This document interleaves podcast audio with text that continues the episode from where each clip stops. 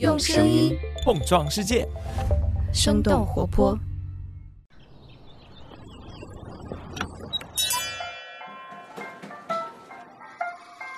您的生动早咖啡好了，请慢用。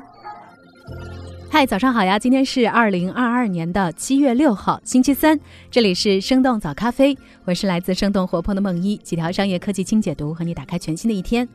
上周，耐克市值一夜蒸发八百多亿的话题一度冲上了微博热搜。大家发现，刚刚发布财报的耐克在中国市场的销售额已经连续三个季度下降了。其实，最近几年国产品牌迅速崛起，他们的产品不光更加有设计感，价格和国外的品牌也相当。国产运动品牌已经不再是廉价和低端的代名词。耐克这些国外品牌的日子当然也就不好过。不过和中国市场的颓势相比，耐克在自己的老家居然也出现了销售额下降的情况。上个季度他们的营业额减少了二百七十亿美元。那为什么北美的消费者也不买耐克了呢？今天我们的清解读就与此相关。在这之前，我们先来关注几条简短的商业科技动态。主打美颜相机和美图秀秀的公司美图，在去年踏入了币圈。此后，他们的收益就一直受到了关注。七月三号的晚间，美图发表公告表示，上半年公司因为炒币造成的净亏损可能达到三点五亿人民币。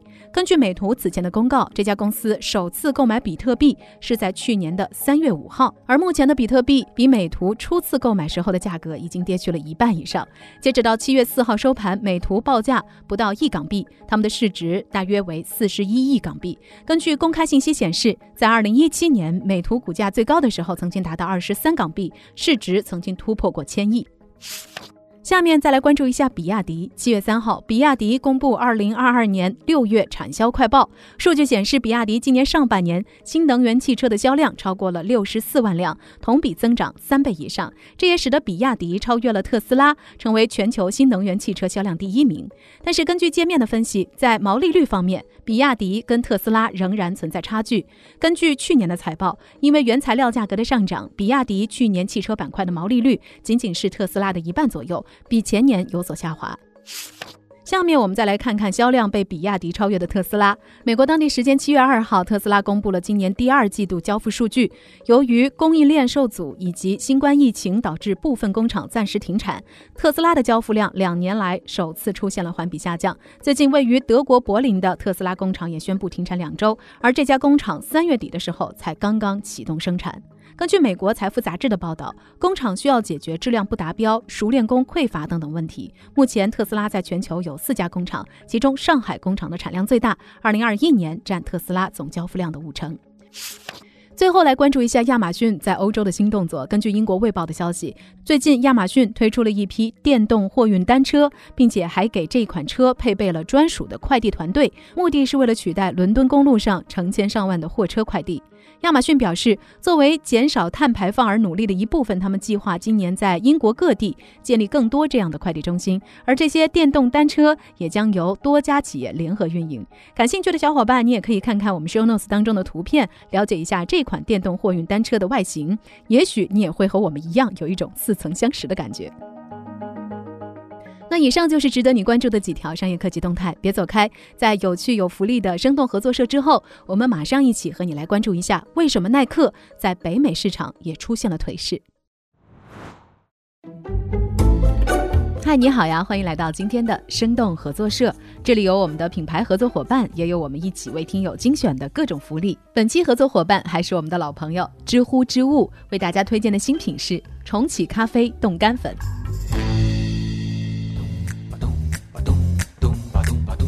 知乎知物推出的这一款零糖零脂的重启咖啡冻干粉，每条的咖啡因含量是一百八十毫克，同时精选来自南美和亚洲产区的咖啡豆，还原从黑巧克力、枫糖再到黑茶层层递进的深烘风味，让我们在享受现磨口感的咖啡同时，还能够精准把控每天的咖啡因摄入量。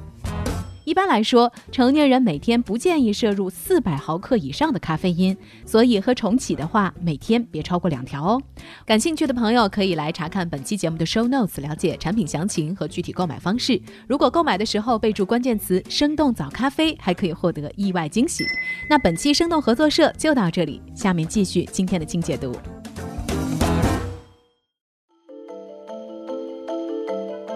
欢迎来到今天的轻解读。就在上周，耐克发布了2022财年第四季度和全年的财报。他们第四季度的收入下滑了百分之一，但还是有一百二十二亿美元，比财报发布前华尔街估计的收入还要多出一亿多美元。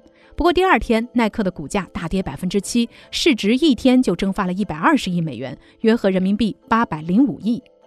大家发现，耐克在大中华市场的收入已经连续下降三个季度了，一路从二十一亿美元降低到十六亿美元。而在耐克的老家北美市场，他们的日子好像也并不好过。他们整体的销售额也下降了百分之五，鞋类的销售额下降了百分之六。尽管跌幅没有中国市场那么惊人，但是北美是耐克最重要的市场，占据了二零二二财年全部营收的百分之四十，比欧洲、中东、非洲和大中华地区加起来还要多。彭博消费品和零售领域的专栏作家安德利亚·菲尔斯达在一篇文章当中提到。耐克在北美销量的下滑是更加值得关注的。那到底是什么样的原因导致耐克在美国市场销量的减少呢？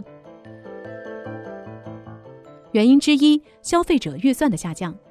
美国的能源价格上涨进一步引发了通货膨胀。五月的居民消费价格指数达到了百分之八点六，也创下了四十多年以来的最高水平。纽约时报的报道里提到，数以百万计的美国人感到他们的储蓄越来越少，生活成本越来越高。几个月来，工资的增长一直落后于通货膨胀，越来越多的人开始拖欠他们的汽车贷款。通货膨胀、物价上涨对于消费者最直接的影响就是减少那些非必要的消费。美国人也不得不把钱留给食物、汽油这些没有办法去削减支出的项目，而留给衣服、鞋子的预算自然也就下降了。其实，在疫情初期，由于美国政府直接给每个人发钱，很多人的经济压力反倒是得到了缓解。但是，随着疫情的缓解，社会生活逐渐恢复正常，美国政府也逐渐砍掉了这些耗费数十亿美元的援助项目。比如说，去年九月为失业人员每周提供六百美元的额外失业救济金到期了；今年的一月，专门为有孩子的家庭提供的补贴也取消了。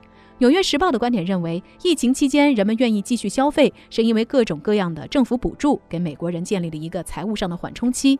但是福利减少了，有压力的就不仅仅是个人了，还有房东、杂货店、零售商和各种各样的企业，当然耐克也在其中。伴随着疫情的结束，越来越多的人结束了居家办公的状态，回到办公室。疫情期间，人们更加倾向于购买舒适的运动服装，但是现在人们需要更多正式一点的服装，而不是运动 T 恤或者是瑜伽裤了。原因之二，实体球鞋的投资属性逐渐被 NFT 取代。彭博的专栏作家安德利亚·菲尔斯达还提到，年轻的消费者对于球鞋的兴趣正在减弱，他们的注意力也正在转向加密货币和 NFT。以前有很多的年轻人把球鞋视作是一项可以投资的资产。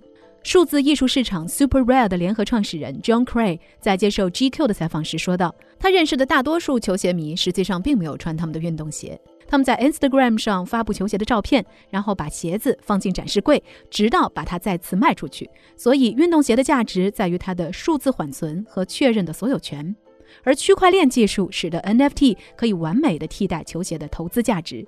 NFT 和那些稀有款的球鞋一样，数量稀少，但是 NFT 流通更加方便，点点鼠标和屏幕你就可以交易，不需要产生实际的物流。除此之外，NFT 还没有码数的问题，不苛求保存环境，甚至可以设计出现实世界里的球鞋无法出现的功能，比如说让球鞋喷火。数字球鞋品牌 Artifact 的创始人认为，年轻人购买 NFT 是因为他们认为自己的虚拟世界形象和真实世界里的一样重要。现在入场的收藏家们普遍认为，购买一双 Artifact 的 NFT 球鞋，相当于在1985年买了一双元年的乔丹一代，具有很高的投资价值和历史意义。原因之三，耐克的 DTC 战略。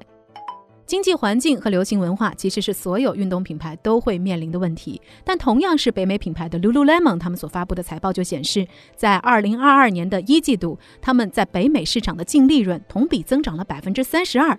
由此可见，并不是所有的运动品牌都在经历低潮期，出现销售额下降的情况的。而最近几年，耐克正在大力推行 DTC 业务，也就是 Direct to Customer，直接面对消费者业务。耐克的 DTC 业务的增长更多的是因为耐克减少了原有经销商的数量和货源。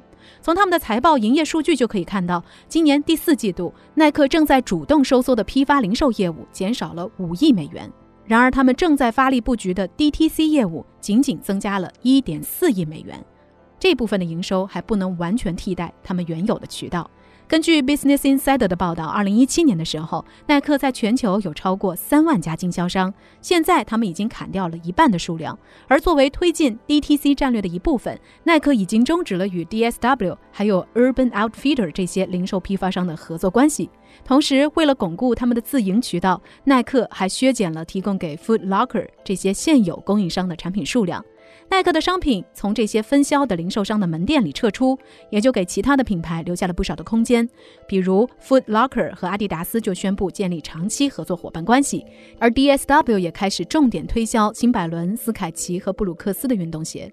耐克的直营业务到底是走进了死胡同，还是在经历业务转型的阵痛？各大机构都有着不同的观点。其中，BMO 资本市场分析师发现，耐克直营业务比重的增加，并不一定会推动他们的营收和利润率。他认为，DTC 模式并不是像人们所想象的那么简单。从批发模式向 DTC 模式的转变，反而有可能会损害公司的盈利能力。彭博的专栏作家。安德利亚·菲尔斯达还在文章中提到，去年耐克受到疫情的影响，代工厂大片停工，没有足够的人手来生产商品，同时全球物流大拥堵，即使生产出来也难以运送到美国销售，整体的库存很少，所以耐克去年并没有过多的折扣。毕竟大家有钱也不一定能够买到心仪的球鞋，而今年随着代工厂和物流的恢复，耐克的库存率达到了百分之二十三，也达到了正常的水准。在通胀的大背景之下，耐克仍然没有恢复疫情。之前的折扣率造成消费者购买意愿不高，这也是整体销售额减少的一个重要因素。那聊到这儿了，也想来问问你，你最近一次购买运动装备又是什么时候呢？什么样的品牌会比较吸引你呢？欢迎你在我们的评论区和我们一起来聊聊。好了，这就是我们今天的生动早咖啡。那我们在这周五一早再见啦，拜拜。这就是今天为你准备的生动早咖啡，希望能给你带来一整天的能量。如果你喜欢我们的节目，欢迎你分享给更多的朋友，这会对我们非常有帮助。同时，你也可以在公众号和微博搜索“生动活泼”，“声”是声音的“声”，这样就可以了解更多与我们节目相关的信息啦。生动早咖啡，期待与你下次再见。